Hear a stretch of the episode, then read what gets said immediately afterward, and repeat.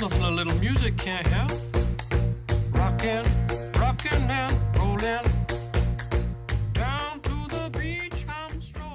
Fala gurizada, tudo beleza? Seja muito bem-vindo ao Cóleras e Dragões, seu podcast de Magic. Esse é o nosso episódio número 1. Eu sou seu host, Zé Vitor Schneider. Eu tô aqui com Matheus Turoff E aí, pessoal? e também com Bernardo Reis. Salve. E hoje nós vamos fazer um episódio muito especial, porque em algumas semanas nós vamos ter um evento que acontece uma vez por ano no Magic, que é a rotação. E o que diabos é rotação? Sim, o- a rotação é um. Vamos chamar de evento que acontece uma vez por ano, onde as cartas do formato padrão deixam de fazer parte do formato padrão e passam a entrar nas, nos formatos mais antigos do Magic. Geralmente isso acontece em outubro, quando se encerra todo o ciclo de uma coleção e, e vai se iniciar o próximo. Agora com a nova mudança, onde não tem mais os trios de sets e ficaram cada setzinho separadinho, tem que contar o número de edições. Antes a gente contava o número de blocos. Justo, E quantas edições tem no Standard por vez? Uh, Quantas edições vão cair? O que está acontecendo nesse momento agora, Bernardo? Bem, atualmente o Standard está com oito edições, sendo elas Core 7 2019, Ixalan, Rivais de Ixalan, Dominária, Guildas de Ravnica, ah, Guerra da Centelha e Ravnica Allegiance, que eu não lembro o nome. Que é Lealdade em Ravnica em português. Lealdade em Ravnica. Grande tradução, sim. 100%, on point. E Core 7 de 2020. Beleza. E como é que tá a situação do Standard hoje, Bernardo? Tá, tá agradável? Como é que estão essas coleções? Uma rotação cai bem? O que, que tu acha sobre? Bem, a gente tá atualmente no final do, do formato padrão como a gente conhece, então tem todas as edições disponíveis que ele vai ter. Então os decks estão meio que na sua fase final de desenvolvimento, assim por se dizer. Onde os principais decks que encontramos são o deck de vampiro, o deck de Bunch Meta Paisagem, os decks Esper de Teferi e Herói do Precinto 1, e os decks. E ainda permanecem algumas versões de Mono Red. Então eu posso te dizer que tá bem variado, por assim dizer. Mas ele tá bem estagnado, porque é o final do mundo standard, né? Não tem mais muito que, o que se diferenciar. Ah, já tava esquecendo do muito bom que surgiu recentemente, que é o deck de Cats. Que inclusive a final do Nacional do Japão, do final de semana agora, foi Cats contra Cats. Cat de gato? Não, Cats da criatura lendária. Ah, é, o, é o Cats, é o deck do musical. Sobe todo mundo na mesa e começa a cantar. Ah, muito bom. Olha, Eu vou, eu vou saber o que é um Cats. É o que a gente espera de alguém que tá gravando um pouquinho, assim, sabe? Saiba as cartinhas, esse tipo de coisa. Só pra explicar, Cats. ah, então, a Cats, a mão oculta. Uma branca, uma preta, uma verde, 3, 4, criatura lendária elfo conselheiro. As mágicas lendárias que você conjura custam um a menos para serem conjuradas. Exile dois cards lendários em seu cemitério. Até o final do turno, cada card lendário em seu cemitério ganha. Você pode jogar este card do seu cemitério. É, brevemente, é um deck de combo onde tu vai utilizar a Mox, que está no formato, a Mox Amber, para conjurar tuas mágicas do cemitério constantemente, até tu ficar sem deck, porque tu vai similar com o Ashok, e ganhar com o Jace. Que quando tu compra uma carta e não tem carta no deck, tu ganha. É, é um tipo de deck desses existir no formato pra mim a clara. É a clara cara de que a gente precisa rotacionar logo, porque isso Isso, isso tende a acontecer quando o formato tá na sua etapa final, né? é quando tu tem tanta carta à disposição que tu consegue encontrar essas interações extremamente específicas e, e fazer elas funcionar de alguma maneira. E assim, ó, esses decks bem, construí bem construídos, entre aspas, né? Esses decks mais elaborados, eles tendem a surgir nessa etapazinha final, durar esses mesinhos, acabou, segue adiante. Justo. Tá, mas assim, Matheus, explica um negócio pra mim.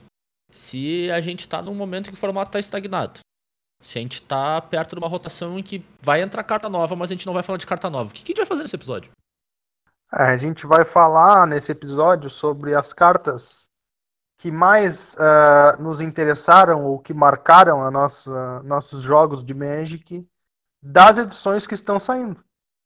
A gente vai comemorar que elas estão indo embora, dando tchau pra elas.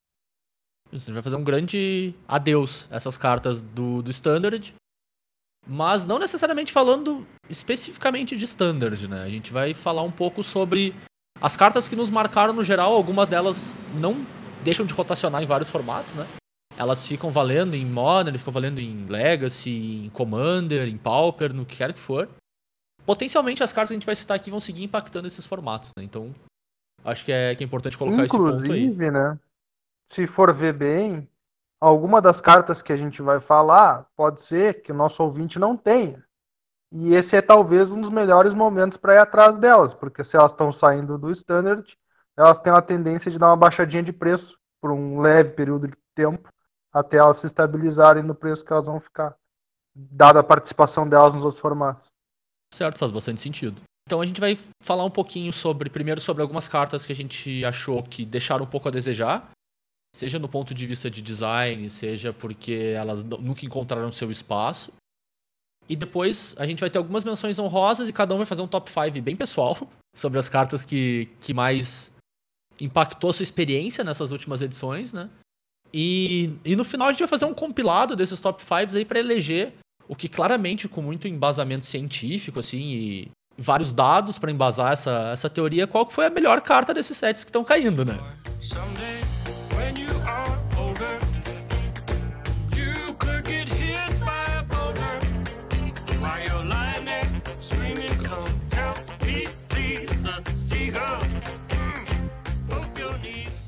Bom, então vamos lá, vamos começar a falar um pouquinho sobre, a, sobre as cartas específicas, né?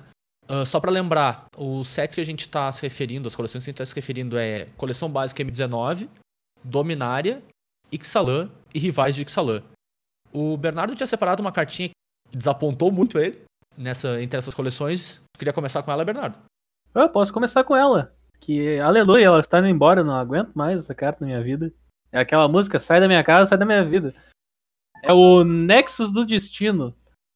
Onde simplesmente tudo nessa carta é errado. Seu custo de mana, seu efeito, sua velocidade. Olha, não consigo. A maneira que ela foi distribuída, O fato dela ser foil que entorta. o fato dela só ter foil, é- não tem nada certo nessa carta.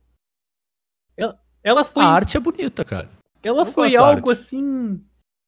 Olha, ela não gerou uma coisa boa nessa essa carta. Ela não gerou nada bom. Tudo que ela gerou foi discussão e problema. E ela tá finalmente indo embora. O que, que ela faz? O Nexus do Destino. Ela é uma promo que tu só conseguia comprando uma booster box fechada. E ela vinha somente foil. Ela custa 7 manas, 5 e 2 azuis. Ela é uma instantânea. E ela diz: jogue um turno extra após este. Só que ela tem mais um texto. Onde, se ela fosse ser colocada no cemitério, ao invés disso eu revelo e eu embaralho no meu deck. E esse é o detalhe principal dessa carta. Tu nunca ficava sem Nexo do Destino. Porque ele sempre voltava. É, o, o nome da carta já entrega, né, cara? É o teu destino, tu nunca vai sair dele. Pelo menos não o teu oponente, né? Mas. Eu, a gente já teve essa conversa antes, na verdade. O nosso ouvinte não escutou, foi em, foi em off antes da gente começar a gravar. Mas eu tenho um pouco de ressalvas quanto ela ser tão problemática assim. Caso ela fosse simplesmente um feitiço em vez de ser uma mágica instantânea. Mas eu não sei, eu não sei se a gente traz essa discussão de novo, porque a gente gastou um bom tempo falando sobre isso. Não, não, eu concordo. Eu acho que a velocidade. Se tu vai manter o, o texto da carta como tá, a velocidade dela tá errada. Ela deveria ser um feitiço. Eu concordo 100%. E eu acho que, tipo, já corrigiria boa parte dos problemas de quando ela foi muito dominante no formato, né? É, porque Na alterar. minha opinião é um pouquinho diferente. Eu acho que a carta não podia voltar pro teu baralho de forma nenhuma.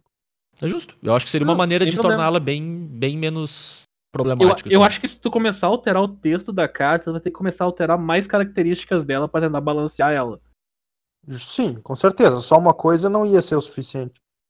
Mas eu digo assim, ó, do ponto de vista de que quando parece que eles jogaram todo o conhecimento que eles tinham prévio de, de, de design das cartas no lixo quando eles fizeram essa carta. Porque tu, na- os primeiros time walk, né, que são as cartas que te dão um turno extra, que existiram, eles iam pro teu cemitério. E aí tu podia trazer de volta pra tua mão e ficar fazendo ciclo infinito de, de time walk e ganhando turno extra infinito. com o tempo a Wizards aprendeu que o, era bom que os efeitos de Time Walk se exilassem. Só que aí ela vai lá e faz um efeito que não só não se exila, como volta sozinho pro teu deck. Então tu não precisa de mais nada para ficar fazendo turno extra infinito depois de um tempo. Então isso, isso aí para mim é, é, é, definição completa de que os caras não sabiam o que estavam fazendo. E não é só isso, né, cara? Não é nem a mágica resolvendo, é se tu colocar ela do. Exato. Do teu baralho, se o cara ainda é, esse é um pudesse anular, né? Imagina, se o oponente pudesse anular ela e deu, ela ia pro cemitério anulada, beleza, mas não. Ela sempre volta. Se ela, se ela cair no teu cemitério, ela volta pro baralho. É. É. isso realmente é um grande problema, sim. Mas sabe qual que é o A lado é bom dessa discussão e dessa carta? Hum. É que foi embora. Foi embora, a gente não precisa se preocupar mais. Quando vê num Commander é o outro, mas é uma em 100, né? Também deu um monte de problema do ponto de vista logístico, né? Ah, sim, sim, com certeza. Eu acho que tipo, isso deixou bem claro e escancarou que não dá pra Wizard seguir com isso ah, por muito Pois tempo. é, né? A Wizards, a Wizards tá com uma. Ela tem uma política de imprimir cartas em edições especiais que só vem foil, e ela tá tendo problemas complicados com isso. Essa foi um exemplo que os juízes tinham que ir lá e escrever Nexus of Fate numa montanha e te entregar pra te poder usar uma carta que não é foil no teu deck, porque senão ela fica marcada. E, e acontecia a mesma coisa antes com a. Como é que era a mina Grixis, aquela que saiu em Commanders, é, ah, Bernardo? A Cass. Cass, exato. Agora Mas, ela sim. tem uma versão que não é foil porque saiu em Modern Horizons. Inclusive, eu acho que ela só tá em Modern Horizons pra existir uma versão não foil dela. Mas isso é uma É, eu- outra discussão. É um bom Pois argumento. é, mas ainda concordo. assim. Mas vamos seguir adiante, gurizada. Eu tenho mais duas decepçõezinhas assim, que eu queria trazer, um pouco mais rápidas, talvez. Ah, a Uhum. primeira delas, pra mim, é a própria Mox Jumper, sabe? Que é um artefato lendário que custa zero manas e vira pra adicionar uma mana de qualquer cor dentre as criaturas ou planeswalkers lendários que você controla. Eu fiquei desapontado, tipo, não é nem pelo fato de de ser uma Mox, Mox serem problemáticas ao natural, mas é o fato de, tipo, ela é tão pior que o resto. Tão pior que o resto. Eu fiquei muito triste.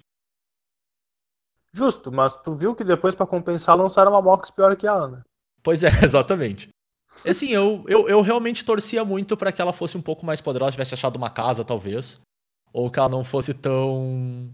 Tão restritiva, assim, sabe? Talvez tivesse uma maneira melhor de ter feito ela. Talvez até um Metalcraft de lenda, digamos assim. Mas. e o, vamos o ver. pessoal tentou, né? Tentou, tentou bastante.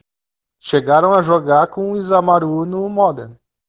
Sim, pois é. Mas é que realmente, tipo, ela, ela é tão. Ela não habilita tu a fazer coisas que tu já não tá fazendo, né? Pelo fato dela só adicionar a cor que tu já tem. Eu É. acho que ela acaba pecando um pouquinho. Mas enfim, eu acho que são. São escolhas que foram feitas até pra tentar não quebrar a carta demais. Sim, é, Mas, ela enfim. só não merecia ter nome de Mox. Justo. E a, e a segunda carta que eu queria trazer é a Muldrota, a Maré Tumular. Que é uma Uh, criatura. uma decepção pra ti. Uma decepção. E eu vou, eu vou explicar por quê. Ela é uma criatura ele- lendária elemental avatar.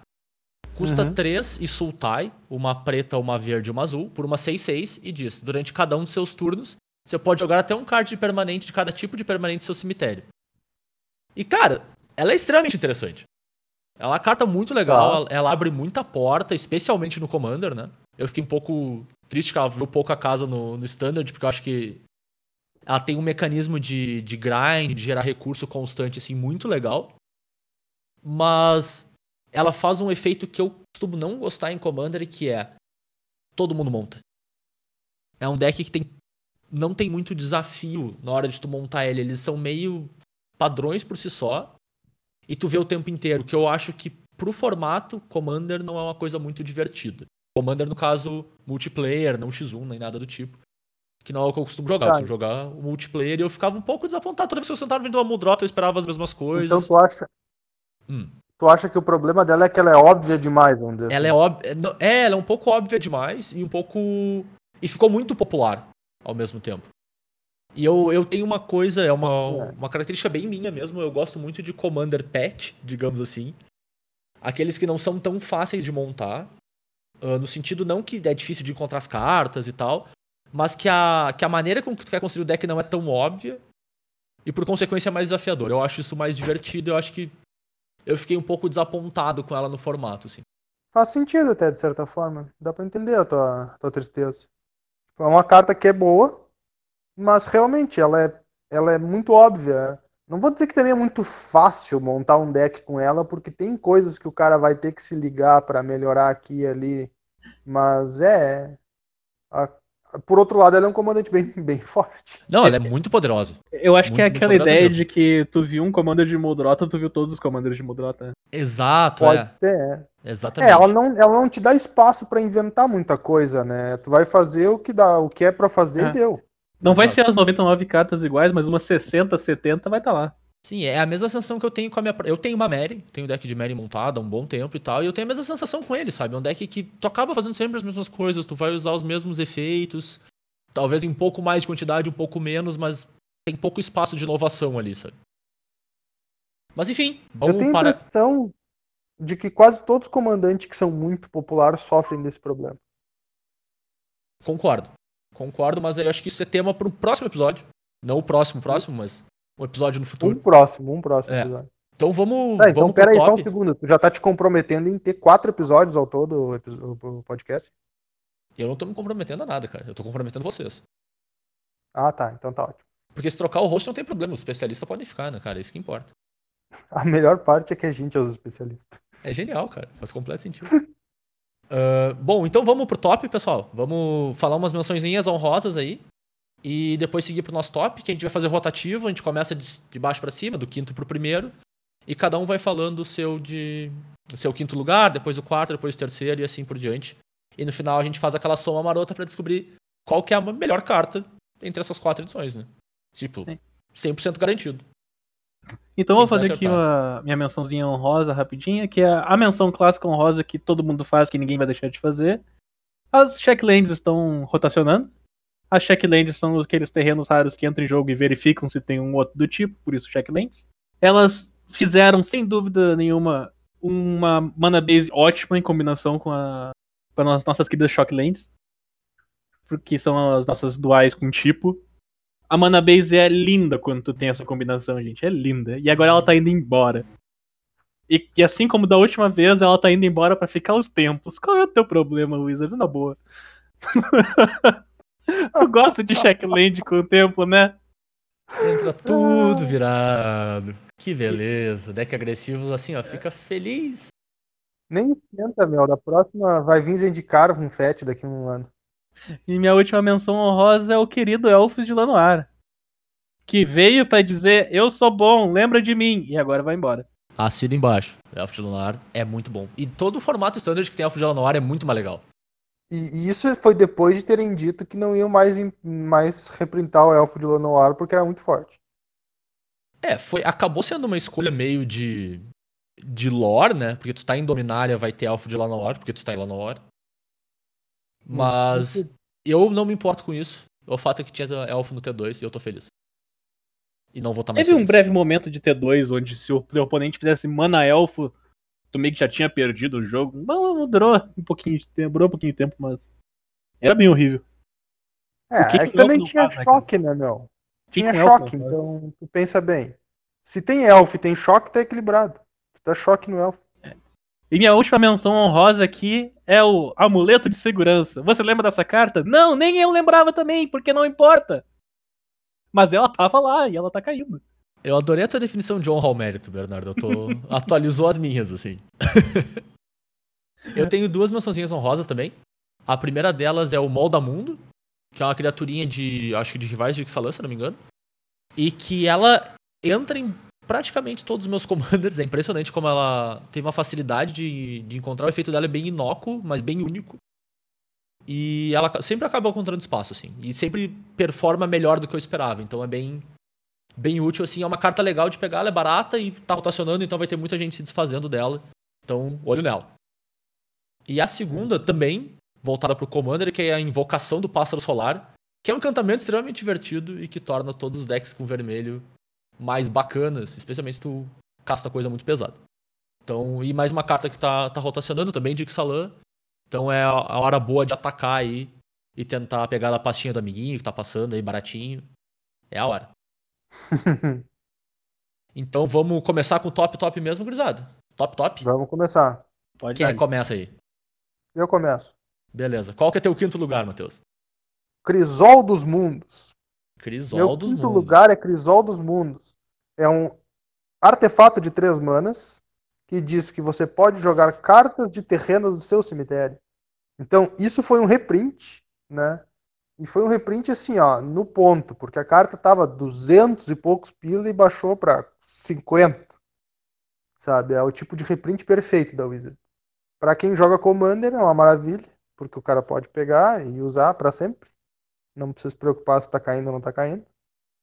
E era uma carta importante em diversos decks, principalmente num deck que eu gosto muito, que é o deck de Gitrog, que joga os terrenos do cemitério toda hora, então antes disso eu tinha que me virar pegando Crisol dos Mundos emprestado ou por outros meios que fosse. Esse Crisol, ele tem quase aquele mesmo efeito que as Leylines tiveram.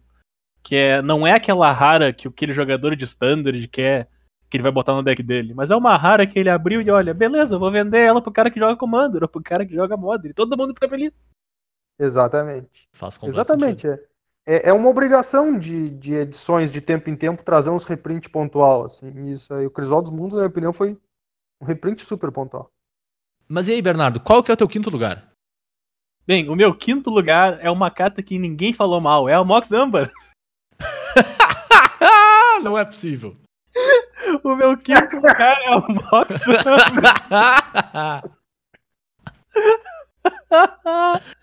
Eu tava Não, bem quietinho. Gente, eu aqui. retiro o que eu disse, eu não falei mal, a carta é excelente, ela não tem nenhuma falha de design, ela é maravilhosa.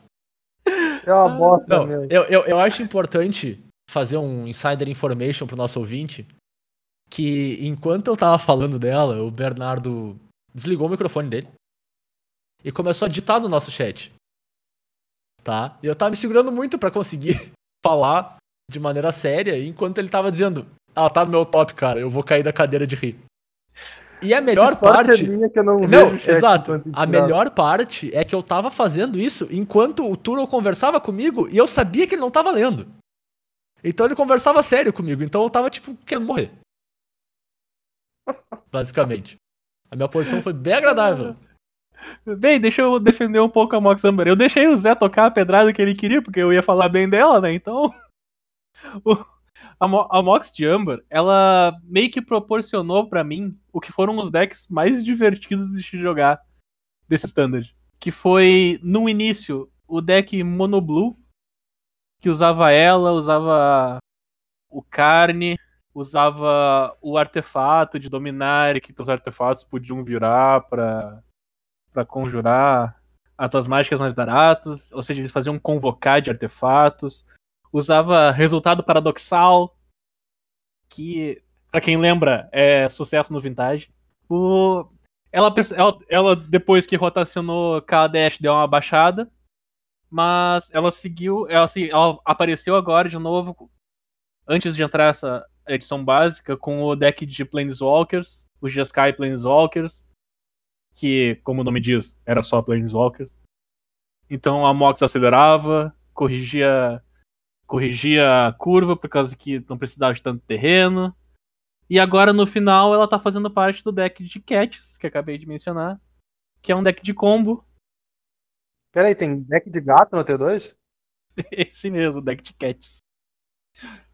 Que é um deck de combo. Então, pra mim, a Mox foi de fato bem sucedida em não ser uma Mox abusiva, porque a tendência de Mox é elas serem bem ou fortes demais ou completamente inúteis, mas essa ela conseguiu jogar um valor até que ok.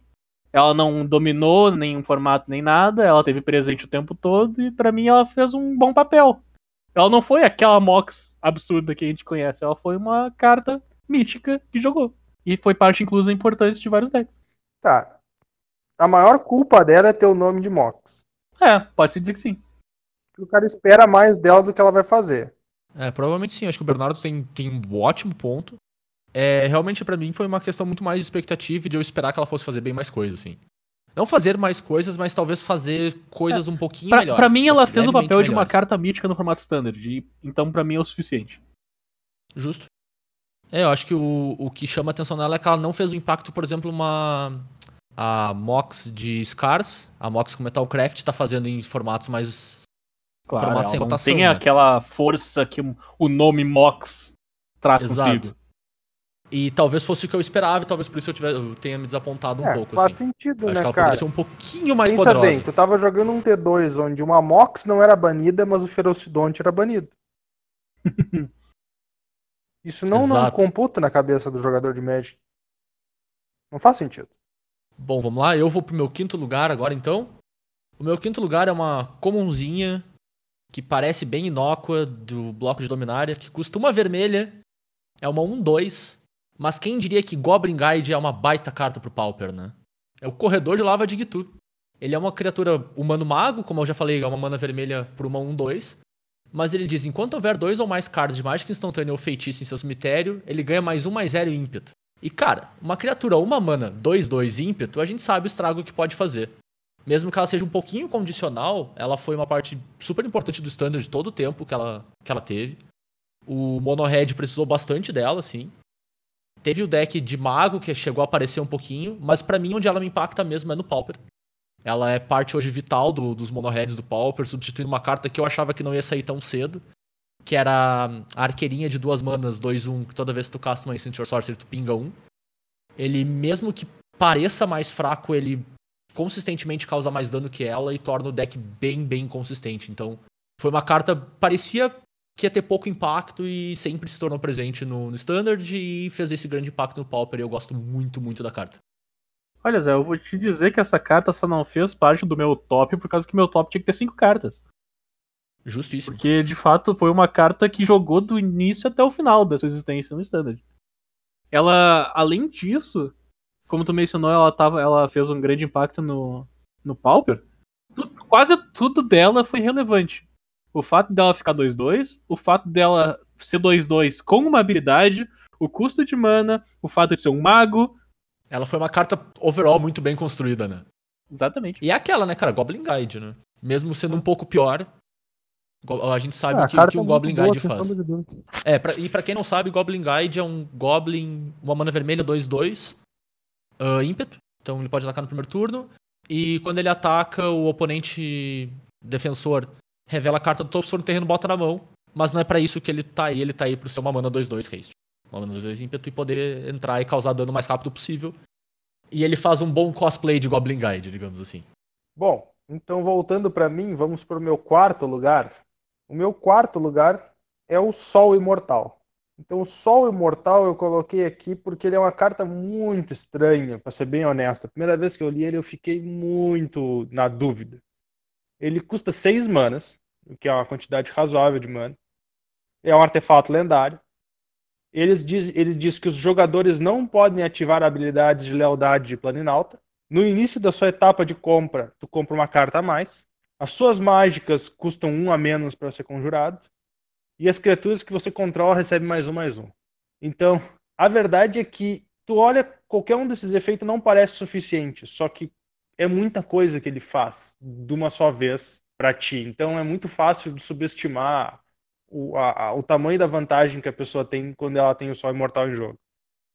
Isso, no caso, em Commander, né? Porque eu tô falando carta para Commander. E isso e o fato de que a última edição, claro, agora foi, é, saiu a edição básica 2020, mas antes disso a gente teve Guerra da Centelha que encheu ah, de Planenauta o T2, mas também encheu de Planenauta o próprio Commander, porque o pessoal queria usar as cartas novas, e saiu 30 e poucos Planenauta na edição.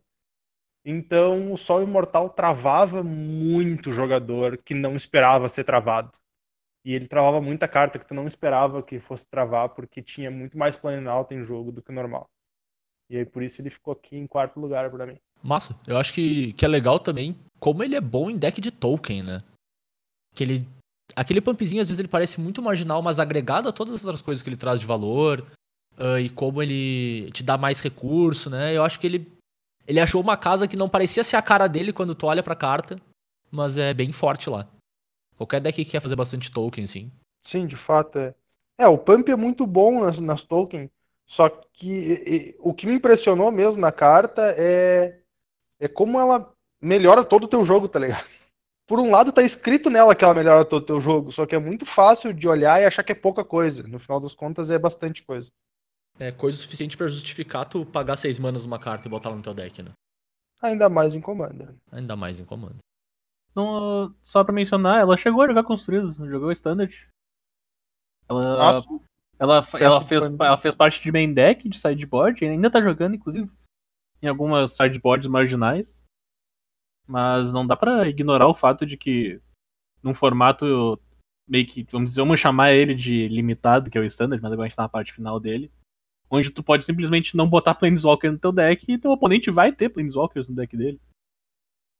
A Sim. carta vai fazer um bate, sabe?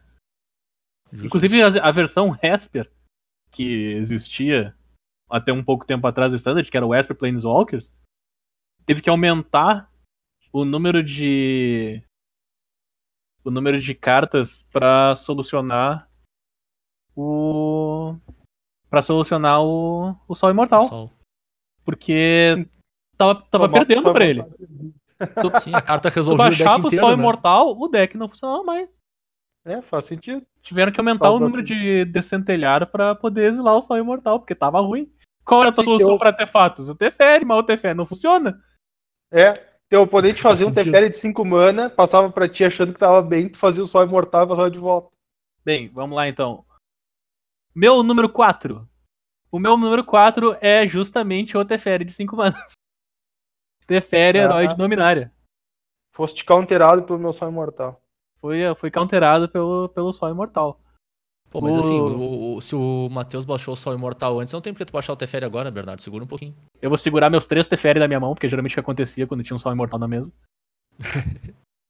Bem, Teferi, herói de Dominária. Pra quem ainda não conhece, te apresento o, o bicho papão do Standard. Como assim, Cinco manas. Três, três genéricas, uma azul, uma branca. Planeswalker lendário Teferi. Entra em jogo com 4 de lealdade. Mais um, compre um card. E no início da sua próxima etapa final, desvire até dois terrenos.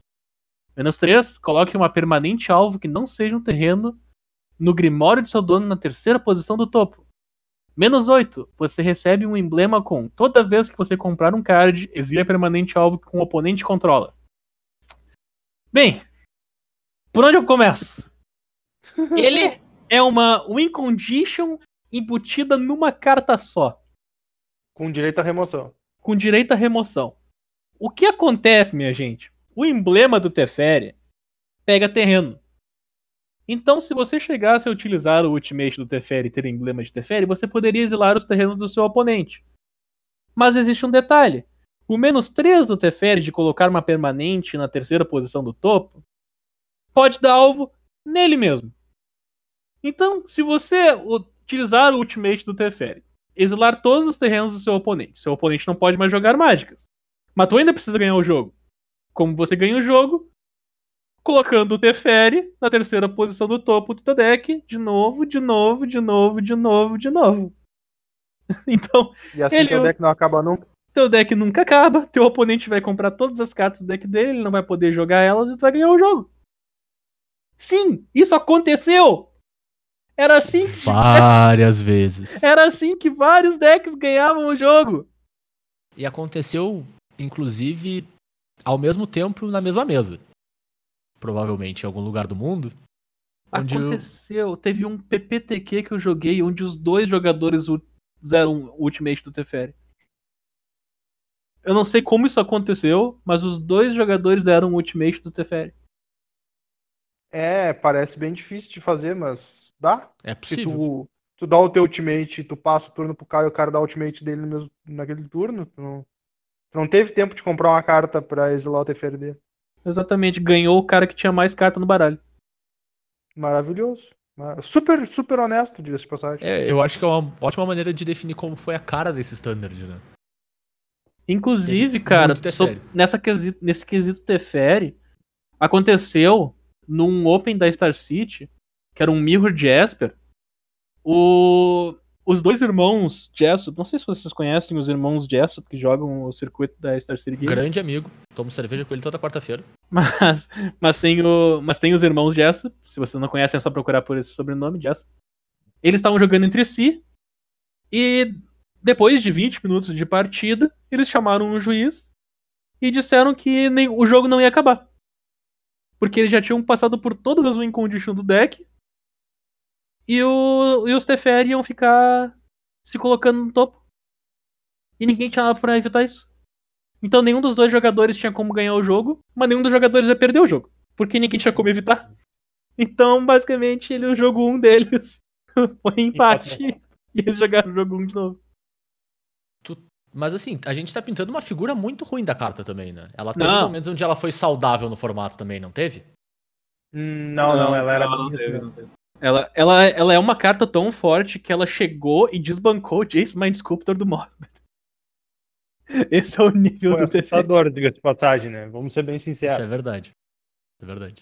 É, é de fato uma carta muito boa. Ela tá no meu, no meu, no, minha quarta posição porque eu não gostava dela no Standard. A existência dela no Standard pra mim era pavorosa. Ela era forte demais. Ela, pra mim, espero que seja o último Planeswalker nesse modelo de mais um gera vantagem, menos três se protege, menos oito ganha o jogo. É, eu acho que é um, é um framework muito, muito garantido de valor, né? Especialmente para decks onde tem o suporte para isso.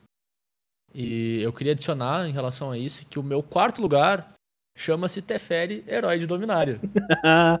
Basicamente pelos mesmos motivos, assim. Eu joguei muito pouco com a carta, pessoalmente. Mas eu não conseguia pensar nessas coleções e não ter ele estampado na frente. Assim, ele foi tão presente em tudo que ele.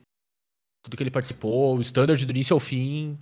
ah, marcando espaço no Modern. Eu não conseguia não pensar na carta, mas ao mesmo tempo tem cartas que pessoalmente me marcaram mais. Mas eu não consegui, não conseguia visualizar um top 5 da, de cartas dessa edição- dessas edições em que ele não tivesse presente. Olha, Zé, eu vou te dizer que ele realmente estava estampado porque ele era a cara de um booster, tá? É, exatamente. Sim, mas tecnicamente toda carta tá estampada, né? Touché? Chama estampas ilustradas, mano. Ah, mas então, Matheus, qual que é o teu terceiro lugar, já que eu dei mulligan no meu quarto, né? O meu terceiro lugar, é, eu acho que se eu desse mil anos pra vocês, vocês não adivinhavam. É o Mestre Desmantelador Goblin. Ele custa 4 manas, duas quaisquer e duas vermelhas, por um Goblin 3-3. Ele diz que os outros Goblins que você controla recebem mais um, mais um. E tu sacrifica um Goblin e destrói o artefato alvo. Eu achei essa carta, assim, sensacional pra usar no comando. Absolutamente sensacional. Porque tem deck de Goblin, de fato, que só faz Goblin, e essa carta é maravilhosa, porque teus oponentes não vão mais ter nenhum artefato na mesa. Porque, obviamente, se tu tá com deck de Goblin, teus Goblins são totalmente dispensáveis. E, mas não só isso, tem deck normal que usa carta que é Goblin. E aí tu tá lá com uma ativação, tipo, bah, vou destruir teu artefato. E o oponente nem faz o artefato dele, porque ele sabe que tu vai sacrificar um Goblin meio comunzinho qualquer e vai destruir o artefato dele. Então todo mundo fica com um monte de carta na mão, esperando pro bicho morrer e não joga o jogo. E, e, honestamente, as poucas vezes que eu usei ele, ele me surpreendeu completamente. Mesmo em deck que não era focado em Goblin, ele é muito bom. Sim, e a gente sabe quanto o Commander precisa de artefato pra funcionar, né? A maior parte dos decks é tipo. É pilar fundamental de tu conseguir desenvolver teu jogo, conseguir desenvolver tuas manas, por exemplo. Então, Com é, certeza. realmente é um, é um efeito muito, muito forte, assim, pra te ter recursivamente, quase, né? Olha, eu não achei que eu ia estar falando de Goblin Trashmaster hoje, que é o nome dele em inglês. Mas realmente, cara, uma ótima análise dizer que tu tem um efeito grátis, grátis porque é só sacrificar o Goblin, o tempo todo ameaçando as pessoas. Sim, é o, tem um conceito que muita gente que, que fala sobre Magic usa, que é a ameaça de ativação, né? O Threat of Activation. Que às vezes é mais poderoso, especialmente em formato ah, multiplayer, do que realmente tu fazer alguma coisa, é tu ameaçar todo mundo que tu pode fazer. Exatamente. Vídeo disco de Nevin Hall. Vide disco de de- Fora que ainda tem a questão política, né? Sim. Tu pode, por exemplo, ah, pá, eu não vou destruir esse teu artefato, mas aí tu não me ataca por um turno. Entende? Ou, ah, tu, tu pede alguma coisa para outro jogador para destruir um artefato que tá de outro cara que tá incomodando ele. Então, ele tem um baita. Ele tem todo um, um tchan por trás que permite que o cara faça umas jogadas interessantes. E eu vou ser bem honesto, eu gostei bem mais da carta do que eu esperava. E, além de tudo, ele é um Lorde, né, cara? Ele dá mais um, mais um pros Goblins. O Lorde parece Ah. ser super bônus, né? E, e ao pras mesmo tempo muito bom. Quando o cara tem 22 Goblins na mesa, esse bicho é, uma maravilha.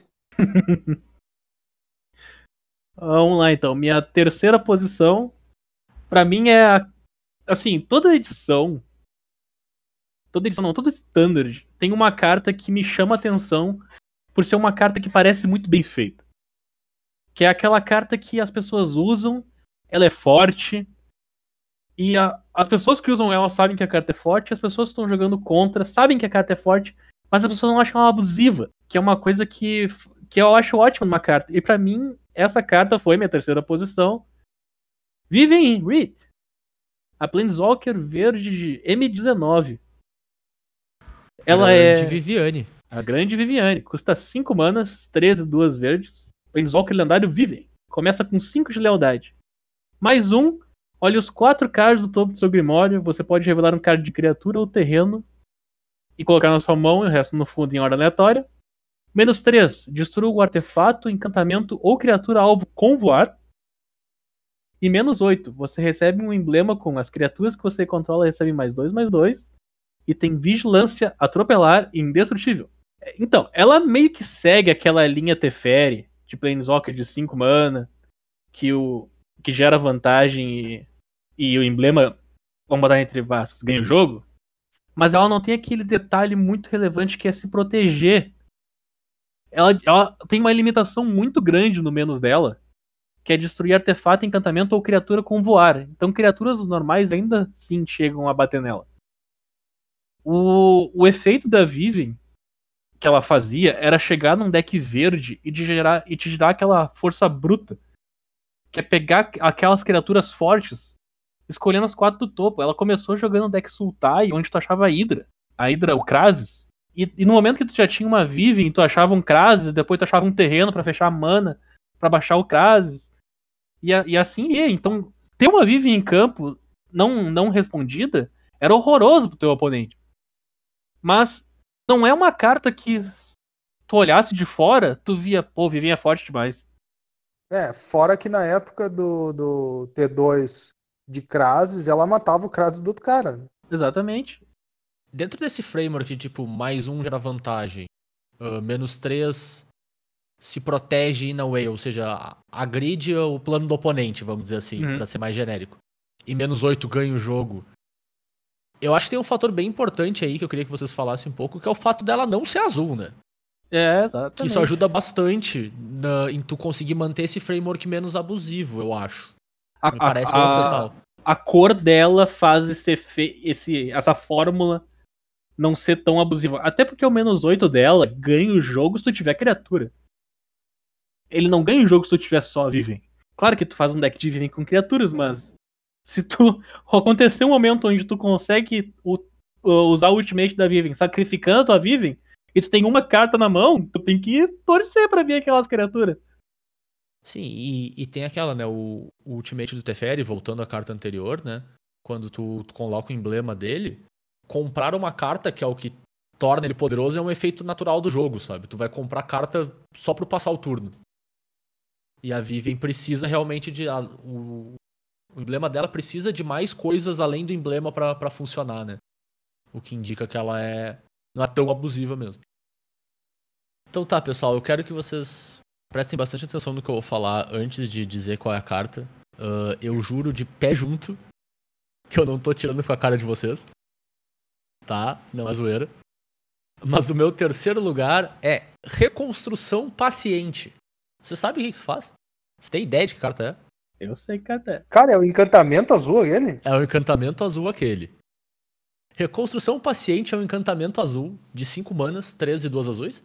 E diz: no início dessa manutenção, o oponente alvo coloca os três cards do topo do próprio Grimório no próprio cemitério. Em seguida, você compra um card para cada card de terreno colocado no cemitério dessa forma. Ô Bernardo, isso jogou T2? Olha, jogar T2 é muito forte. Tá, então não jogou T2. Ô Matheus, isso jogou Modern? Ah, não? Isso tem casa em algum desses formatos Ultra Violent Powered aí, tipo Vintage Legacy? Não. Não. em algum. Tirando a mesa da cozinha do, do teu irmão, Matheus, isso tem lugar em algum Commander? Hum, olha, só se o cara tiver com muita pouca vontade de montar um deck bom. Então, eu vou trazer o ponto de por que, que essa carta tá no meu top. Porque foi a carta que eu mais me diverti jogando draft em muito tempo. Mas assim, muito tempo mesmo. Toda vez que eu abria ela num booster, porque né, ela nunca chegava de volta em ti, muito difícil pelo menos. Se chegasse, Tá. tinha alguma coisa errada acontecendo.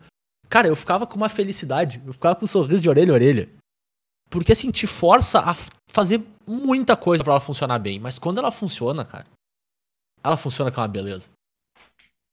Ela é um- Eu vou uma engrenagem dizer, por si só, assim, pra qualquer deck de controle consegue estabilizar a mesa com uma certa facilidade. E ela vai enterrar teu oponente em card advantage. E tu ganha muito rápido depois que ela cai e tu consegue proteger ela um pouco. eu vou te porque dizer que teu a tua oponente frase. rápido. A tua frase, eu gostava de abrir ela em Buster e eu gostava de ganhar, é, um- é, é eufemismo, cara. Exato. Mas assim, cara, fazia muito tempo que eu não, eu não sentia muita vontade de construir na volta de uma carta específica jogando draft e essa carta me trouxe isso e eu fiquei muito feliz. E é por isso que ela tá no meu top. Porque ela me marcou muito, muito mesmo. E eu draftei uma cacetada de M19, especialmente na arena, porque eu pensava, eu quero abrir muito uma reconstrução paciente hoje. e é isso aí. Eu gostava muito da carta. E é por isso que ela tá no meu top. Justo, justo. Aí, Matheus, qual que é o teu número 2?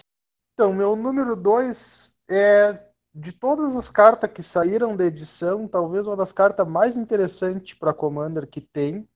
E principalmente porque o efeito dela é muito único. É o Elmo Multiplicador.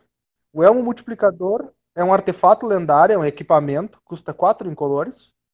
Quer dizer, 4 quaisquer. Ele equipa por 5, então já dá para ver que o investimento é grande. E ele diz: no início do combate, no seu turno, crie uma ficha que seja uma cópia da criatura equipada, com exceção de que de não ser lendária se a criatura equipada era lendária. E aquela ficha ganha ímpeto. Então, isso aqui, assim, ele. Primeiro eu fiquei pensando, bah, eu vou botar num deck assim, um deck assado, talvez um tipo ou outro. No final das contas, ele pode entrar em quase qualquer deck de comandante, porque ele te dá a possibilidade de ficar clonando o teu comandante. E geralmente isso é muito bom. Eu tenho que admitir que ele é uma das minhas cartas favoritas no deck de Trostani, que é um comandante que popula. Então ela é uma 2-5. E ela diz que toda vez que outra criatura entra em jogo, tu ganha vida igual a defesa dela. Então, quanto mais Trostani tu tem em jogo, mais vida tu ganha toda vez que uma Trostani nova entra em jogo. E ela tem a habilidade de popular por 3 mana e virando ela. 3 mana vira ela, popula. E popular permite que tu copie uma, uma token. Então, fica maravilhoso um deck de Trostani. Mas mesmo não sendo um deck de Trostani, ele é muito bacana de usar em outros tipos de comandante. É bom. Olha, eu diria que pelo menos 70% dos decks de comandante gostariam de ter duplicado o efeito comandante. Então, essa carta eu achei sensacional nesse sentido, porque ela dá essa opção pra pessoa. É, eu acho que, tipo, tirando o deck Voltron, todo deck que gira na volta do próprio comandante consegue abusar fácil do Elmo, né? E Voltron, pra quem não sabe, é o tipo de deck que tu quer ganhar com teu dano de comandante, né? Tu quer transformar tua criatura num. basicamente num Megazord e atropelar teu oponente. Com o mínimo de golpes possíveis. Eu, eu vou concordar, cara. O Elmo é uma ótima carta em Commander. É, é meio que surpreendente o efeito que ele tem em Commander, porque tu poder fazer uma cópia não lendária de algo que não deveria ter, porque ele é lendário de propósito. A carta é lendária por um motivo. Então ela ter dois, dois desses efeitos em campo ao mesmo tempo quebra umas regrinhas, umas barreirinhas aí que não era pra ser quebrada. Ela é lendária por um motivo e essa carta é boa em, Com- em Commander exatamente pelo mesmo motivo, né? Acho que é, É. bem alinhadas as duas, né? Exatamente. Bernardão, qual que é o teu segundo lugar?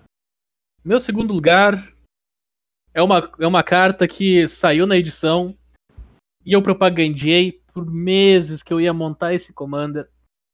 Eu propagandei por meses esse Commander e eu finalmente montei. E olha, eu guardo ele no meu coração e na minha deckbox que tá aqui do lado. Bernardo, não, não, não, não mente pra mim que ele não é teu número um.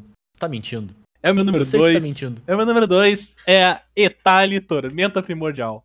Nossa senhora. que, que é teu número um, Bernardo? Decepcionando o Zé por Etali não ser. Não, meu, meu coração tá partido em, em muitos Ah, peraí, tu quer, tu quer dizer a, a Bertali, a sorte primordial? Deixa eu dizer o que ela faz aqui. Etali Tormenta Primordial. 6 manas, 4 e 2 vermelhas. Criatura lendária, dinossauro ancião. 6-6. Toda vez que Etali Tormenta Primordial atacar, exile o card do topo do Grimório de cada jogador. Em seguida, você pode conjurar qualquer número de cards que não sejam terrenos exilados desta forma, sem pagar seus custos de mana. Eu olhei pra essa carta e quando ela saiu nos spoilers, eu não dei muito crédito. Porque, é claro, eu tava pensando construído, eu tava pensando em standard, e eu não dei o valor que ela tinha. No momento que eu percebi que ela poderia ser um ótimo comandante, porque uma coisa que vermelho faz muito bem em Commander é atacar de novo. Cara, e- esse, assim, ó, foi um mind blow. Porque o que Etali quer é oponentes. Então eu gosto de jogar com Etali em mesa com 5, 6 pessoas. Quanto mais Quanto mais, oponente, melhor. melhor. porque Olha a gana na voz do Bernardo é falando isso. muito gratificante tu conseguir atacar com o Metali e começar a jogar com o deck dos seus oponentes no meio do combate. Jogar umas 5 ou 6 cartas. Eu já consegui. Assim, ó, o deck da Etali que eu montei, eu não, eu, eu não coloquei combo no deck da Etali porque ele é. Ele é turbo. Ele é turbo combate, né? Ele tem um monte de combate extra. Pelo menos eu achei que eu não tinha colocado combo. Até eu perceber que eu tinha colocado o encantamento, que pagando 5 manas eu ganhei um combate. E o Neheb, que, se, que no segunda. Na fase principal pós-combate eu ganho mana de volta. Ah, eu tinha eu botado percebi- combo, dizer ele bem É, inocente. é, não Nesse tem momento eu nada. percebi que tinha como. Mas assim, Foi ó, só aí que tu percebeu que tinha como, não é verdade? Estão acreditando em ti. a, a, a primeira vez que eu combei com esse deck, não foi, não foi nesse combo. Até então, não nesse momento eu não achei ainda que o deck tinha combo. Foi utilizando uma carta de cada um dos meus, meus quatro oponentes. Onde eu utilizei um dragão pra gerar mana, o outro pra transformar a mana na cor que eu queria, o outro pra brincar e o outro pra fazer mana pra comprar carta. Eu usei uma carta de cada um pra poder comprar o meu deck que é das pessoas. Não Mas, dá nem Bernardo, pra reclamar desse tipo de coisa. mas, Bernardo, essa sujeira aí que tu faz, ela paga imposto, né? Tipo, isso contribui pra sociedade de volta de algum jeito, pelo menos, né? Ah, olha, quando tu fizer o Metal turno 3 com ímpeto e atacar, tu me diz qual é a sensação. Pode deixar. Eu, É já- muito eu só gratificante. tive do outro lado e não foi nem um pouco gratificante, assim, mas eu consigo imaginar o ponto de vista do meu oponente. É muito. porque Eu passei meses montando esse negócio por causa que era muito chato achar as cartas de combate extra, cara. Era muito chato achar as cartas de combate extra. Eu tive que encomendar elas no final. Eu tive que engolir a seco e encomendar as cartas. Não só isso, ele ficou fazendo. Ficou fazendo ceninha ainda. Bah, eu tenho um deck que quando tiver pronto, gurizada. E tava fazendo suspense, fazendo Criou a suspense. Eu não posso Mas julgar porque diria- minha próxima carta envolvendo que usar isso. Elmo multiplicador no deck da Etália é bom, Bernardo?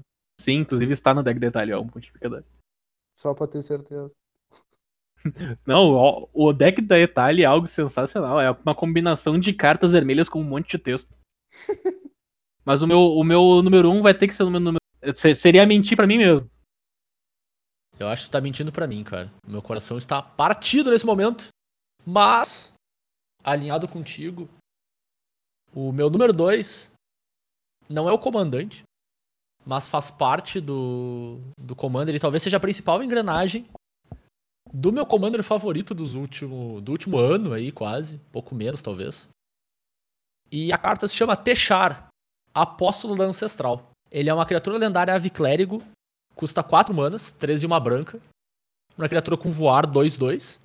E toda vez que você conjura uma mágica histórica, devolva o card de criatura alvo com custo de mana convertido igual ou inferior a 3 do seu cemitério para o campo de batalha. Assim, o face value da carta, ele é um motorzinho si mesmo de sacrificar coisas, trazer do cemitério e ficar gerando valor constante e ficar grindando teu oponente. Mas ela tá aqui na lista não por causa do deck dela, mas porque ela faz parte, como eu falei, do comandante que eu mais tenho gostado de jogar no, no último ano aí, que é o meu glorioso deck de Teysa, Teysa do, de Ravnica Legions, que faz com que teus efeitos de, de quando criaturas morrem sejam duplicados. E eu tenho a versão que eu montei do deck, e aí eu puxo bem a sardinha porque eu gosto de jogar em Commander, né, que é um deck temático de Krark Clan Ironworks. que é um artefato que te permite sacrificar artefatos para gerar mana. Então a ideia é ficar constantemente gerando valor, e o Techar faz isso, que é uma maravilha num deck com tanto artefato, né? Então ele tá aqui por bastante valor emocional e por fazer parte dessa engrenagem maravilhosa e só não tá Teis aqui porque não pode. Eu gosto do Zé mentindo na nossa cara que é um deck temático de KCI, né? Claro, temático. Não, eu gosto dele mentindo na nossa cara que não, é porque eu acho bacana montar decks temáticos. não porque é um deck de KCI monstro, monstro, tá ligado? Que não, monstro, é cara. eu Não gosto faz de nada montar demais. decks temáticos. Ah, não, é verdade, quase nada, né? Eu também gosto Não. de mostrar de- decks temáticos de vitória. É, Ah, eu nem gosto tanto assim de ganhar, o cara. tema do meu deck é combate turno 3, gurizada. O tema do meu deck é ganhar o jogo. Ah, mas pensa assim, cara, é um combo que você tem que trabalhar um pouquinho pra funcionar. Aham, Não. tu tem que ficar fazendo diversas vezes o movimento do troço. A do mesma coisa, jogo, é, e do cara. jogo do cemitério, do cemitério pro jogo. Bastante trabalho, de fato. Pensa assim, cara, tu tá ganhando o jogo e fazendo academia ao mesmo tempo. Eu só vi vantagem. Ah, sim, tu bota, tu bota os pacotinhos de chumbo na carta, né? É, exatamente. Eu sou o Rock Lee do, do Magic. O Rock Lee do Magic. Nossa, o Rock Lee, cara. O Rock Lee, cara. Ô, Pra quem não conhece, Rock Lee. procurem Rock Lee contra Gara no exame Chunin. Chunin, Juninho, acho que. é. Chunin, é isso aí. Se você não sabe nem o que Lee, significa, cara. você é muito novo pra estar escutando a gente. O Rock, Ai. Lee, o Rock Lee era daquele anime do pai do Boruto, né? É aquele, aquele Ah, spin-off. não, aquele cara. spin-off do pai do Boruto. Isso não. Cara, eu, go eu gosto de pensar. Agora eu, tô, eu gosto de pensar, não, eu tô sofrendo pesadelos com o deck do Zé que ganhava com Karma e era mono black, e era mono white deck. Aham. E ganhava das pessoas com Karma. Carmen Urborg. Ah, mas essa, essa ideia eu lembro que eu dei pra ele, cara. Sim, eu isso só é nunca verdade. consegui fazer. É, eu fiz Inclusive, na Zé, muito Natalia. obrigado. Muito obrigado, Zé. Foi Muito genial, obrigado. cara. Foi muito bom. Nunca mais tirei da caixa. O problema de jogar ali em Pelotas é que essas ideias divertidas às vezes não tem espaço pro cara usar. é, tá isso é verdade. E aí, quando vê o cara acha um ambiente um pouco menos hostil, aplica. É bom. Mas então, pessoal, chegamos ao que todo mundo queria saber. Eu acho, eu espero. Eu quero saber. Então tá bom. Ah, qual que é o número um de cada um? Matheus, Hum. começa aí. Qual que é o teu número um da listinha? Então, eu vou começar roubando. Literalmente. Ih, Vou roubar de vocês todos. ih. É isso aí. Porque o meu número um não é uma carta. É um ciclo. Ladrão. E- Ah, não. E não é um ciclo de uma edição só, inclusive. É um ciclo de duas edições. Porque eu roubo mesmo. Roubo com É, categoria. bom, pelo menos rouba mostrando a mão, né? Eu acho justo. Não, eu roubo, não vou nem mentir que eu tô roubando. Tô roubando, se quiser levar pra cadeia, é só descer a polícia aqui, tá ligado? Não vou nem puxar advogado. Ah, porque o ciclo é o ciclo de encantamentos que viravam terrenos. Tanto o ciclo monocolorido, que saiu em Ixalan, quanto o ciclo de duas cores que saiu em rivais de Ixalan. Mas pra mim, as duas cartas que são o maior motivo desse ciclo porque eu achei assim muito inteligente como o pessoal da Wizards fez. Alguns terrenos antigos eles são muito fortes para Commander, então ou eles são banidos ou eles são muito caros. Então são cartas muito inacessíveis. E tu tem um encantamento, que é uma carta que tu conjura por um custo de mana, então tu não pode baixar ela de graça, né? Ela não vai entrar no primeiro turno, coisa assim e ela faz um efeitinho aqui e ali, mas a moral dela é virar um terreno. E o terreno fazer uma coisa semelhante a esses terrenos antigos, eu achei uma, uma ideia muito boa, sabe? Aproveitar muito, muito bem assim a, a história, vamos dizer assim, do jogo. Para mim, as duas cartas que representaram esse ciclo que eu separei aqui são os ritos de crescimento de Tilimok, que é um encantamento, duas genéricas de uma verde, quando ele entra em jogo, tu pode olhar as quatro cartas do topo do teu baralho e revelar uma carta de criatura e colocar na tua mão. O resto tu bota no fundo. Mas o que importa é que no início da tua etapa final, se tu controla quatro ou mais criaturas, tu transforma ele. E ele se transforma num terreno que pode virar para adicionar uma verde ou virar para adicionar uma verde para cada criatura que tu controla. E esse segundo efeito é o efeito de um terreno muito bom chamado Berço de Géi. Para Commander, eu acho uma carta sensacional. Em deck de token, é simplesmente maravilhoso. Tu faz 8, 9, 10 manas sem dificuldade nenhuma. E dependendo do deck, tu também pode focar em desvirar tuas permanentes, então, mesmo que tu faça só 3 ou 4 mana, tu desvira ele tu faz uma quantidade exorbitante de mana.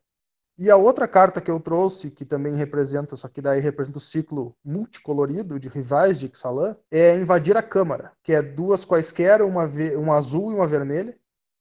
Ele diz que toda vez que uma ou mais criaturas que tu controla causam dano de combate a um jogador, tu cria uma ficha de tesouro, que é um artefato que tu pode sacrificar para gerar uma mana de qualquer cor. E no início da etapa final, se tu controla cinco ou mais artefatos, tu transforma ele. E quando ele se transforma, ele vira um terreno que tem a habilidade de virar para adicionar uma mana de qualquer cor, ou virar para adicionar uma mana azul para cada artefato que tu controla. E isso aí, quem conhece vai lembrar, é a Academia Tolariana, que é uma carta extremamente roubada. Assim, não dá para descrever de outra forma, ela é literalmente para roubar dos, do- do- dos outros. Ponto final. Pra roubar mais que Etalhe do Bernardo? Ah, olha, no mínimo. Não tô falando de qualquer. Não é qualquer Etalhe. É Etalhe do Bernardo. Pois é, por isso que eu digo que é no mínimo parelho, porque se fosse qualquer Itália era melhor. Mas a Itália do Bernardo é muito boa. o terreno que vira e adiciona uma mana para cada artefato que tu tem em jogo é muito fácil tu ter 5, 6, 7, 8 artefatos em jogo. Ainda mais num deck de artefato. Tu coloca essa carta, por exemplo, naquele comandante que é todas cor menos verde. Como é que é o nome? A Breia. E, tipo, tu ter 10 artefatos em jogo é a tua obrigação. Então tu vira e gera 10 mana. Então tu tá muito feliz. Então não tem mais o que dizer. Tá? É- Essa é a minha meu argumento. Eu só queria fazer uma denúncia aqui. Acho trazer o, o comitê de justiça dos tops do Colégio de Dragões. Pra dizer que tu falou que queria falar de todos os encantamentos, mas tu falou só de dois. Então, Não, eu botar trouxe só os dois, dois pra botar todos. né? Eu, eu, eu São os bons de verdade, né? Tá, mas tudo bem. Mas tu quer que eu fale de 10 cartas aqui? Deixa, deixa eu complementar então. Que fizeram parte desse ciclo. Que, que se destacam dos encantamentos que, que tem. Tem o. Tem a nossa querida Ascanta, que jogou Standard no seu início, partiu pro Modern. Até que deu uma, Voltou. uma sumida. Deu uma miada, né? Deu uma desaparecida nesse final, nossa querida busca por Ascanta, né? Nosso encantamentinho azul. Também teve o. O encantamento preto, que é o jejum. O jejum de Argel. Arguel, que jogou muito com o. com o Deus Escaravelho. Naquele deck o B. Nossa, Que- eu nem lembrava que essa carta existia mais. Essa carta. Que existe. felicidade. É, é, é bom lembrar que ela não existe, né? É, exatamente. é ruim lembrar que ela existe, cara. Eu fiquei meio triste. But once again, tá saindo o Teferi, deixa eu ficar feliz de novo. Teferi- Teferi tá indo embora, Tchau, vamos comemorar. O desembarque da Legião, que é, o, que é o branco, que tá jogando agora na fileira mais ainda, porque é o do deck de, De vampiros. do deck de vampiros. Esse jogou o tempo todo, né? Jogou Sem o sombra de dúvida foi o que mais jogou. O que mais jogou foi, foi Ascanta. Quer dizer, Mais jogou foi a Se- Ascanta. se, se a gente for acompanhar do início ao final, dá pra dizer que foi ele, por causa que ele tá jogando agora no final e Ascanta não. Mas Porque ele jogou se, se no tu início, pegar. jogou Se, no meio e jogou no fim. se tu É. pegar o período antes de rotação, onde tinha, tinha o Deus Escaravelho, o desembarque da região jogava num deck secundário lá, mas Ascanta jogou o tempo todo. Ah, não, com certeza. As Ascanta, Ah. quando começou, a Ascanta era muito melhor. Fora que quando eles fizeram aquele deck que era baseado no encantamento que desvirava teus, teu- todo o teu terreno no final do turno, Sim. também jogou bastante Ascanta naquela época, né? Porque o Sim. pessoal ativava Ascanta no seu turno, passava pro cara, ativava no turno do cara, voltava pra ele. E quem que é nesse deck? Mais uma gloriosa perda da nossa rotação. Tchau, Nexus. Tchau, Nexus. Vai tarde. Leva teu amigo Teferi contigo. Bro- Brother Teferi. Tu vai querer fazer menção pros multicoloridos também? Vou falar aqui que o meu primeiro lugar ele é extremamente decepcionante pro Zé. Ele é chato, ele é chato, ele não é, ele não é legal. Ele não é legal. Ele é uma carta bem simples, bem simples, não é bem simples sim. Vai Bem simples, bem abusiva. Não é COAs, é. Quem quiser contexto do COA, eu explico depois. Não, não explica nada. Minha carta número 1 um é o Goblin Lança Correntes. Também conhecido Sabia! Goblin Chain Wheeler, o glorioso Charles Miller. Ah, meu Deus do céu, que cretino. Sabe não que, podia não eu, colocar eu, eu isso aqui, imaginava, eu imaginava que ia ser. Eu sei por que que tu colocou, mas eu tô um pouco desapontado mesmo assim. Eu, essa, meu, a carta saiu no spoiler, eu comprei quatro. Eu joguei com essa, com essa carta do início até o final da existência dela. Eu vou jogar agora pelas próximas semanas com ela, inclusive. Eu joguei um Pro Tour com ela. Ela vai no deck de cats? Não, não vai no deck de cartas. É um Goblin, não é um gato, cara. Goblin lança correntes, três vermelhas, 3-3 iniciativa. Quando entra em jogo, causa um ponto de dano em cada oponente, em cada criatura e planeswalker que ele controla. O bicho entrou pra destruir qualquer criatura barra 1. Criaturas barra 1 estão banidas do formato. É incrível como ele parece inócuo, né? Parece. Parece mesmo. Ele não te passa a impressão que ele é tão forte quanto ele é, tô olhando pra carta. Eu concordo, sim. A primeira vez que eu vi ele, eu fiquei olhando, cara, tu vai ter que jogar de mono red pra usar isso. A menos que a base de mana seja muito boa, que a gente viu que depois acabou se estabilizando com Shockland, mas enfim. A primeira impressão que eu tive era, tu vai jogar de mono red. Pô, com três vermelhas tu quer dar mais dano que isso, que é o que tu sente quando tu joga de mono red, né? Hum. Mas, além deles, dele banir os bichos barra 1, ele barre quase. bane quase todo bicho barra 3 também, né? Pelo fato de ter iniciativa. Ele torna o combate um inferno pro teu oponente. E eu acho que isso é bem relevante. Ele chegou no formato tocando terror no, no deck de tokens. O deck de tokens que tava meio solto por causa que não tinha Ferocidonte morreu. Porque Goblin, Goblin lança correntes. Ele resolveu o problema dos Planeswalkers que ficavam lá em campo com um de lealdade. Lealdade. Ele entra em jogo e resolve tudo aquilo. Então, ah, eu baixei meu Planeswalker que dá o menos e mata o teu bicho e fica em campo com um. Baixei meu Goblin lança corrente, teu bicho morreu, teu Planeswalker morreu, tu tomou um e eu tenho um 3-3 na iniciativa. Não é ponto de fadas, isso acontecia com mais frequência que talvez deveria. E ele era o topo da curva, né? Porque, querendo ou não, um deck mono-red, ele não queria subir muito mais que isso. Mas esse, e esse aqui era o topo da curva. Ele jogou muito em Kaladesh, no deck BR que era mono-red quase por causa do Goblin lança-correntes e tinha um splash preto. O deck aceitava o power level do Goblin lança-correntes a ponto de usar pântano. Que porque ele aceitava o power level alto do Goblin lança-correntes naquele negócio. Tu Sim, tinha que vale a matar pena, né? a Fênix do cara pra te poder baixar o lança-correntes e matar o ovo que a Fênix deixou. A Chandra entrava, dava menos 3 no teu, go no teu Goblin, ou no que fosse, ficava com 1 de lealdade, ia subir pra gerar, ia, ia subir pra gerar valor, tu baixava o Goblin, matava a Chandra. Vai, a Chandra era bem onipresente nessa época, né? E a Chandra jogou um monte, o Goblin jogou um monte. Até agora o Goblin não vai parar de jogar, porque o Mono Red vai continuar até o final da rotação, até caído. Vai ter, tem os guerreiros que continuam por aí. Inclusive, ele é um Goblin guerreiro, quem pegou a piada pegou. O. Esse, esse bicho, eu joguei com ele do início até o final. Eu joguei um Pro Tour com isso, eu joguei GP com isso. Eu não podia ter ele num outro lugar que não fosse na minha primeira colocação. Por É maior tristeza que eu já tenho. Não, mas eu tenho que concordar, cara. É difícil pensar no, no standard, principalmente, dessa, dessa rotação e não pensar no Goblin, né? Eu, eu coloquei o Teferi como minha cara da rotação, mas ele com certeza seria a segunda opção, assim, nesse, nesse quesito específico. Mas vamos lá, vamos fechar então, pessoal. Vamos lá, Zé, manda tu. Então, o meu primeiro lugar, só de olhar pra foto dela eu já fico emocionado. Que carta bonita. Azar. E eu tô um pouco surpreso que eu tinha quase certeza que ela ia estar na lista do Matheus, mas tudo bem. O meu primeiro lugar é a Tatiova, druida bêntica. Pá. É uma Essa criatura daí. lendária incomum de dominária daquele ciclo das 10 lendárias que tiveram de todos os pares de cor. Por uma Urtritão druida 3-3. Custa 5 manas, 3 e uma verde e uma azul. E ela diz: toda vez que um terreno entra no campo de batalha sob seu controle, você ganha um ponto de vida e compra um card. Ela, basicamente, me dá mais valor ainda, mais recurso ainda pra fazer a coisa que eu mais gosto de fazer em Magic, que é baixar terreno. Cara, baixar terreno é tão bom. Baixar terreno faz com que o teu jogo funcione.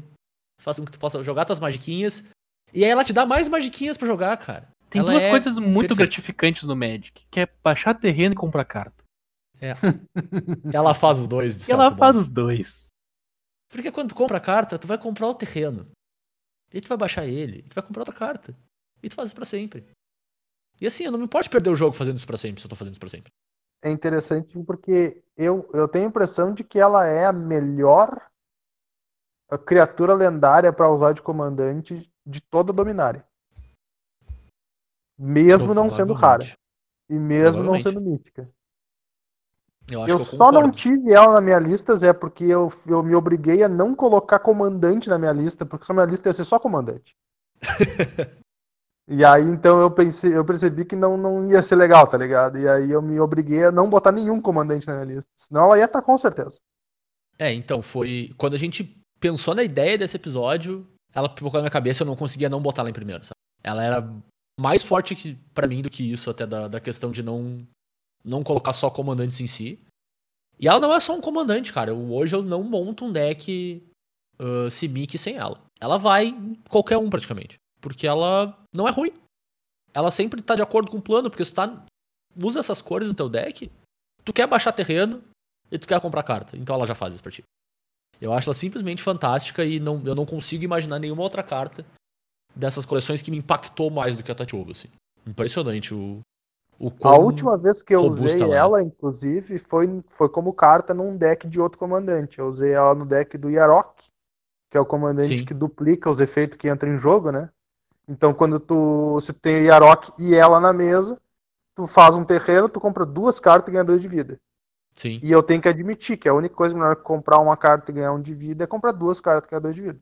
É, por fazer uma coisa que tu já quer tá fazendo, que é baixar terreno, né, cara? É tipo. Exatamente. Eu acho ela simplesmente fantástica, assim. E. Cara, é isso. Eu, eu fico muito feliz que essa carta exista e que eu tenho ela. e eu acho até acho legal falar isso, que talvez ela até pareça um pouco contraditória com o, com o que eu falei sobre a Muldrota um pouco antes, né? Porque ela também é uma carta que, se tu olha pra ela, o deck dela não muda demais, assim. Tendo ela como comandante, né? Mas pra mim tem dois pontos que acabam separando um pouquinho ela da, da Muldrota, ou de comandantes que tem esse tipo de, de perfil. É que um é muito mais fácil de tu usar ela em outros decks. O que eu acho isso muito legal. E o segundo é que não é tão forte o que tu tá fazendo como comandante. Então, mesmo que o deck seja razoavelmente similar, ele não aparece com a mesma frequência pra ser algo que tu te incomoda de ver toda hora, sabe? Ela é muito mais divertida do que a outra. É. E aparece menos. Acho que aparecer menos é um fator saudável pra Commander no geral. Tu não ter toda hora os mesmos decks nas mesmas mesas, enfim. Eu não sei se também vocês consideram relevante. A mim, o fato dela ter uma 5 mana 3-3 que é aceitável é bem, Uhum. é bem chamativo, porque. E também, ela tá numa tribo que é ah, razoavelmente relevante, assim. Mesmo ela não tendo uma sinergia direta com a tribo, eu não vejo problema de tu montar um deck de tritão com ela encabeçando, sabe? Ah, sim, com certeza. Porque ela vai te dar É. combustível pra, pra comprar mais tritões, seguir. Ela não chega a ser um tal. né? Exato. Ela não chega a ser um lorde, como por exemplo seria o Comena da vida lá. Mas é, quando vê ela é até melhor. É, eu acho que, tipo, ela, ela- pelo fato de ela te dar recurso, é sempre bom nesse tipo de deck tribal, né? Porque acaba que deck tribal tem a tendência a tu jogar tua mão na mesa extremamente rápido na maior parte das vezes. E ela consegue te dar um backup plan de seguir gerando valor, seguir conseguindo pressionar teus oponentes com cartas novas, ou, ou até se defender de uma cólera, por exemplo, alguma coisa do tipo, com alguma coisa que tu compra através dela, né? Então eu acho ela bem, bem legal, assim, é um, é um espaço de design que eu ainda não explorei pessoalmente, mas que eu consigo visualizar com uma certa facilidade que daria pra fazer, assim. Com certeza, é uma carta maravilhosa. Pra finalizar, então, pessoal, vamos à conclusão de quais são as melhores cartas. Ah, não consigo falar isso sério. Quais são as melhores cartas que estão saindo do standard hoje, que estão morrendo com essa rotação, de acordo com métodos extremamente científicos da planilha do Excel? E com a opinião extremamente bem, bem importante nossa. Não, mas o cálculo é feito pela planilha do Excel. Vamos se abster aqui do, da responsabilidade da decisão, né? Justo. Mas quem co- É. construiu os, os- os cálculos lá foi a gente, né? Ah, mas aí é problema da planilha. Ela que confiou no- nos dados que a gente forneceu. Justo. Ah, mas então, em terceiro lugar, nós temos um empate técnico com 18 pontos entre Elmo Multiplicador, Techar e Etali. Aê. É, Eu acho que ele tá ficado melhor que isso, hein?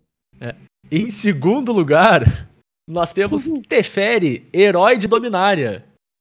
Bu. Tchau. Bu. E em primeiro tarde. lugar, nós temos mais um empate técnico, porque a gente não conseguiu. Tirando o Teferi, a gente não teve nenhum voto repetido, gente. A gente realmente é muito diferente. A Mox não foi voto. A Mox não foi voto, eu dei downgrade na Mox quase. Tira Voto ponto da Mox. Mox. Eu tava caindo da cadeira rindo enquanto você tava falando da Mox. Os caras estavam vá tocar pedra na pobre da Mox e eu aqui pronto pra falar tri bem dela. Ah, carta bosta, Bernardo.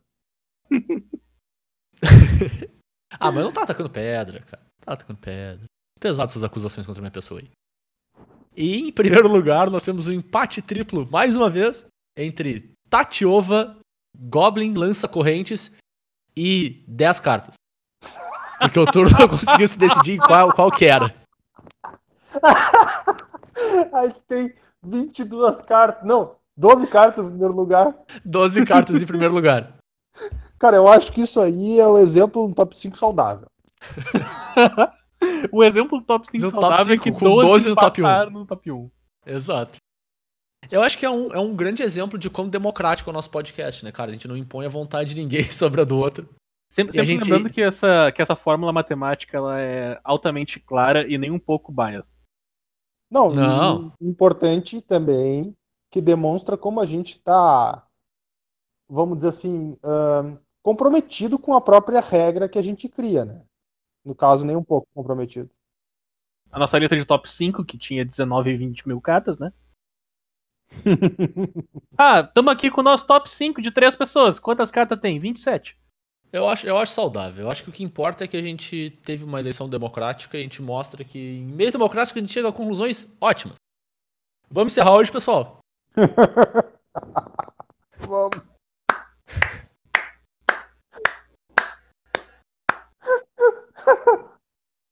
Eu só queria deixar essa salva de palmas aqui. Quando a gente é democrata, a gente chega a conclusões ótimas. Ah.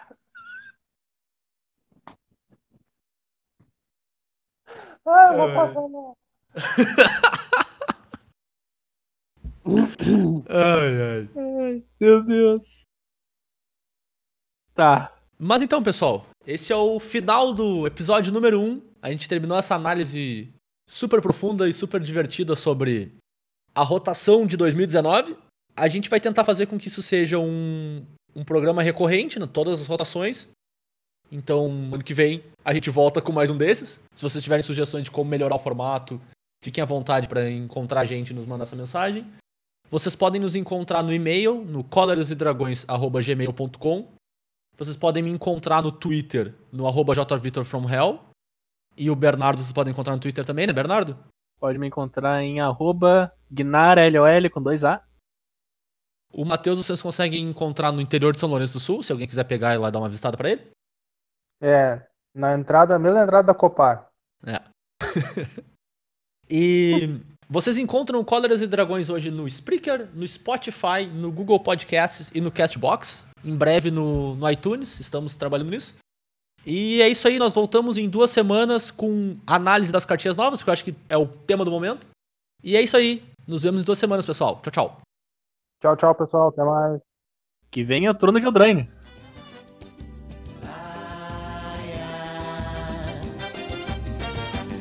Pra lá, se manca, vê se me esquece. Não aguento mais, já tô com estresse. Se dou a mão, quer logo o pé. Isso me aborrece. Sai pra lá, bicão, sai pra lá, mané. Vê se desaparece. Sai pra lá, se manca, vê se me esquece. Não aguento mais, já tô com estresse. Se dou a mão, quer logo o pé.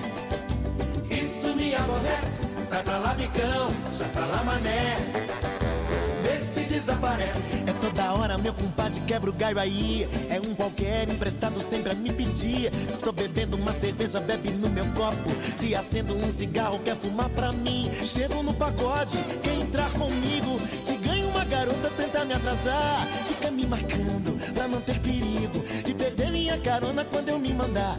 Da minha aba, da minha aba, da minha aba. Sai da minha aba, sai pra lá. Sem essa de não poder me ver. Sai da minha aba, sai pra lá. Não aturo mais você, é. Sai da minha aba, sai pra lá. Sem essa de não poder me ver. Sai da minha aba, sai pra lá.